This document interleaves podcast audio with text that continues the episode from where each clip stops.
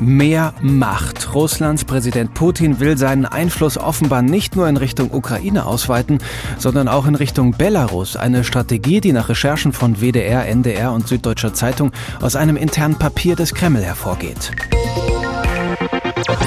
Den Recherchen zufolge wird in dem Papier detailliert beschrieben, wie Russland schrittweise die Kontrolle über Belarus erlangen könnte, und zwar mit politischen, wirtschaftlichen und auch mit militärischen Mitteln.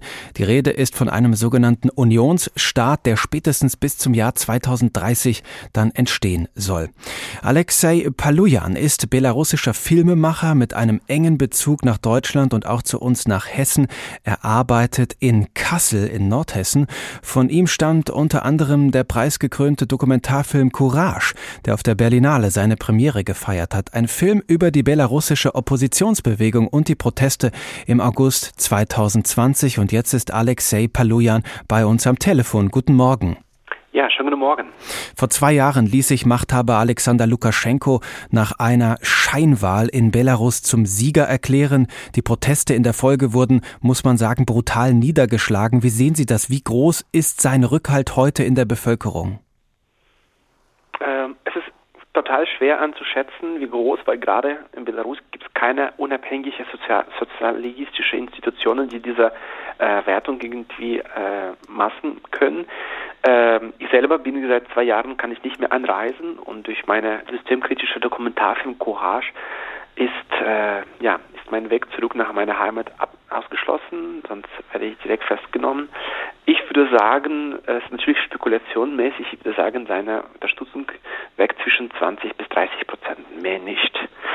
Äh, Nichtsdestotrotz, äh, Sie haben gerade äh, erwähnt, ein sehr wichtiges Thema Bezug auf Ukraine, verlieren die Menschen Hoffnung in Belarus äh, auf friedliche Protest und gehen in die Ukraine und äh, unterstützen die ukrainische Armee.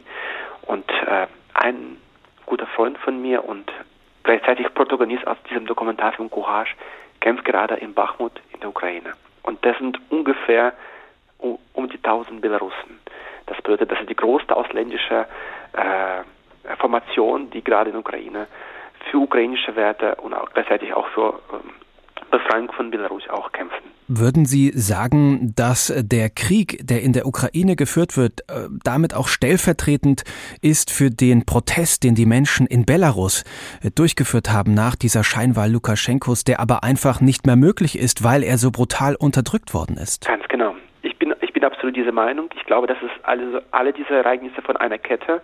Was wichtig ist, äh, Lukaschenko wurde also von Anfang an von, von, von russischer äh, Geheimdienst von Putin unterstützt, noch von seinen ersten Jahren im, im Kabinett, ja seit 90er Jahren. Äh, für es, und diese ganzen neue Informationen, was jetzt äh, von Annexion angeht, ist nichts was Neues, ja. Mhm. Das Wichtigste war immer diese Neutralität, was in der äh, belarussischen Konstitution stand. Und Moskau wollte immer das äh, wegstreichen. Mhm. Äh, die Wahlen 2020 haben gezeigt, wie wie modern und wie, wie, wie horizontal gebaut ist die G Gesellschaft in Belarus und wie, äh, wie konservativ und wie alt diese Regierung ist. Ja. Und äh, natürlich Moskau hat unterstützt Lukaschenko in dieser sehr schwierigen Zeit und dafür hat der Lukaschenko einen höheren Preis bezahlt. Der hat äh, seine Konstitution geändert und diesen wichtigsten Punkt, Paragraph über Neutralität von Belarus, weggestrichen. Und genau das hat Moskau äh, ausgenutzt und dadurch hat von Territorium von äh, ja, belarussischer Boden als Plattdarm genutzt für Angriff für Ukraine. Für wie wahrscheinlich halten Sie das denn, dass es Wladimir Putin gelingt, so einen schleichenden Zusammenschluss von Russland und Belarus herzustellen zu so einem Unionsstaat? Halten Sie für möglich, dass ihm das schnell gelingt? Ich glaube nicht, dass es so schnell gelingt und ich bin, ich bin, mir, nicht, ich bin mir nicht sicher, dass er überhaupt bis 2030 an Macht bleibt. Äh, das zeigt uns gerade mutige ukrainische Volk. Äh, ein Volk, der auch in Westeuropa gezeigt hat, was Courage und Mut ist. Ähm, was ich weiß oder was ich sehr gut schätze, dass die Nachfolger von Putin wird, nicht, wird, wird die gleiche politische äh, Richtung auch annehmen Und äh, es ist nichts Neues, wie ich schon gesagt habe, dass äh, diese imperialistische Wünsche und Meinung von Russland, alle diese Länder, so wie Belarus, so wie Ukraine, so wie Moldawien, äh, wieder zu haben, ähm, das ist nichts Neues. Und das ist und, die, und dieser, dieser Fehler, was passiert in äh, 1991 mit Zerfall von Sowjetunion, soll glaube ich, äh, von Sicht von Menschen, Machthaber von Kreml beseitigt werden. Deswegen diese Gefahr ist immer da.